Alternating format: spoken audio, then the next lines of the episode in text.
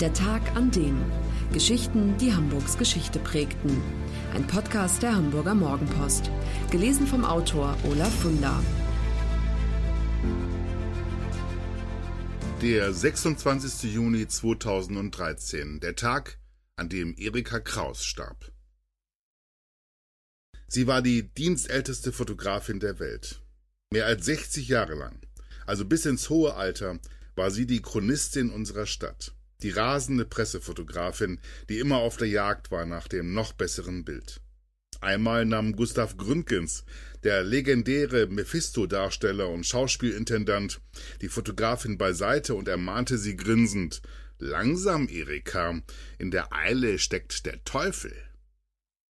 Erika Kraus, die Anfang Februar ihren 102. Geburtstag feiern würde, war das Urgestein der 1949 gegründeten Hamburger Morgenpost. Fast von Anfang an gehörte sie zum Team der Redaktion, und sie hat sie alle vor der Linse gehabt, die berühmten, schönen und mächtigen. Ob Elton John oder Nikita Khrushchev, ob Charles de Gaulle oder Romy Schneider, ob Heinz Erhard oder Queen Elizabeth. In den zigtausenden von Fotos, die noch heute im Archiv unserer Zeitung aufbewahrt werden, lebt die 2003 verstorbene Grand Dame der Mopo weiter. Schon von Weitem war Erika Kraus zu erkennen, an ihrem Hut und ihrer meist eigenwilligen schwarzen Kleidung. Sie war alles andere als Durchschnitt. Wer sie kannte, der wusste, dass sie laut werden konnte, wenn ihr was nicht passte. So hat es auch der verstorbene Mopo-Chefredakteur Wolf Heckmann erlebt. Er nannte sie mal ein zierliches Persönchen von schrecklichem Durchsetzungsvermögen. Unsere Erika, so Heckmann weiter, schaffte es, Hamburgs Superstuntman Arnim Dahl ein zweites Mal in die Takelage eines Seglers zu jagen, weil er für ihren Geschmack beim ersten Mal nicht fotogen genug Kopf und Hintern riskiert hatte. Die Tochter eines Reichsbahnbeamten kam 1917 in Karski in Posen, heute Polen, zur Welt. Sie wuchs in Berlin auf, besuchte die höhere Handelsschule, doch stillzusitzen war nichts für sie. Sie träumte vom Film und erfüllte sich diesen Traum. Sie wurde Kamerafrau, Cutterin und Regisseurin zu einer Zeit, als es Frauen in diesem Beruf noch gar nicht gab. Im Dritten Reich war sie Assistentin des berühmten Kameramanns Andor von Barsi und wirkte bei großen Spielfilmproduktionen mit. Sie lernte den berüchtigten NS-Propagandaminister Josef Goebbels kennen und geriet mit ihm aneinander. Wenn ihr später jemand dumm kam, dann pflegte sie zu sagen, ich hab den Goebbels überlebt, dann überlebe ich das hier auch noch. Anfang der 50er Jahre kam Erika Kraus nach Hamburg. Sie hörte, dass der Stern einen Fotografen sucht. Also bin ich zum Pressehaus am Speersort und hab mich bei Henry Nannen vorgestellt, aber der hat nur gesagt, tut mir leid, mit Frauen arbeite ich nicht. Eine Etage tiefer bei Gerd Bucerius von der Zeit bekam ich die gleiche Antwort. Meine letzte Chance die Morgenpost, die im ersten Stock ihre Redaktion hatte. Was willst du denn hier? rief mir jemand zu. Es war Heinrich Braune, der Chefredakteur. Dem war mein Geschlecht egal. Ich bekam den Job. Spannende Jahre folgten. Es war eine Zeit wie gemacht für einen Reporter. Erika Kraus erinnert sich, in der Stadt herrschte Aufbruchstimmung. Alle krempelten die Ärmel hoch und bauten wieder auf. Und wen ich damals alles sehen und fotografieren durfte, Marlene Dietrich, Lale Andersen, Hildegard Knef und den Hitchcock. Was für ein Spaßvogel. Extra für mich hielt er sich ein Messer an den Hals, als wolle er sich selbst richten. Alle Hamburger Nachkriegsbürgermeister hat sie miterlebt und ihr Wirken mit der Kamera festgehalten. Bei Max Brauer, SPD, hat sie sogar zu Hause verkehrt, denn dessen Frau gab für Journalisten häufiger mal ein Essen.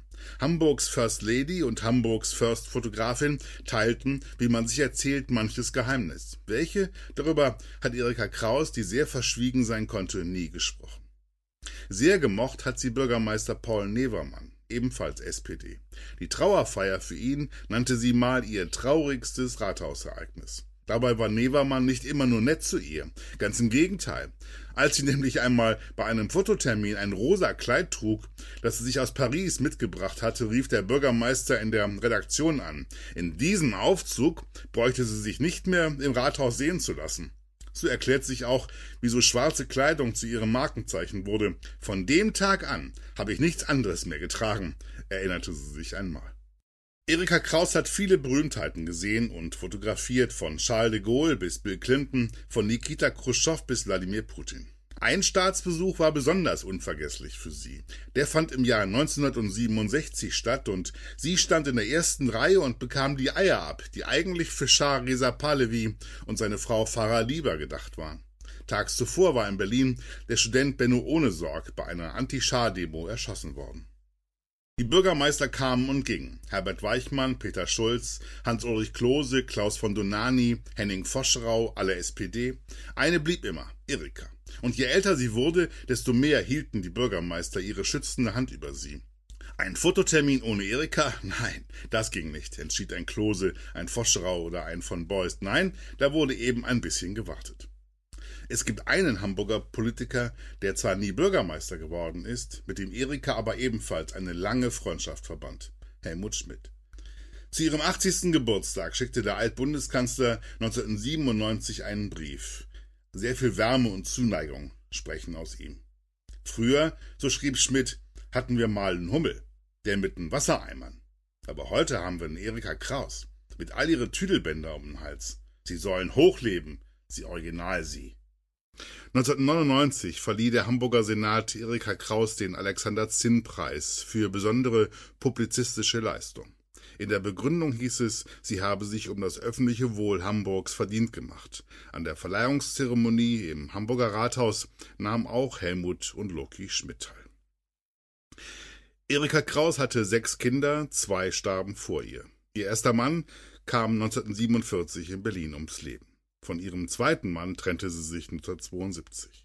Sie selbst starb im Juni 2013 im Hamburger Bundeswehrkrankenhaus. An der Trauerfeier in der Hauptkirche St. Jakobi nahmen neben Freunden und Kollegen auch mehrere ehemalige Hamburger Bürgermeister teil.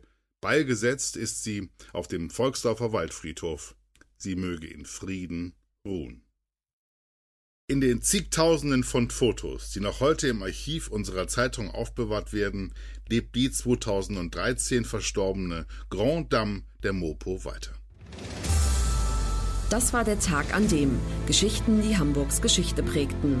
Eine neue Folge lesen Sie jeden Sonnabend in Ihrer Mopo und hören wöchentlich einen neuen Podcast. Noch mehr Historisches aus Hamburg, wie zum Beispiel das Buch zu dieser Serie oder die Magazine Unser Hamburg, finden Sie auch online in unserem Mopo-Shop unter www.mopo-shop.de.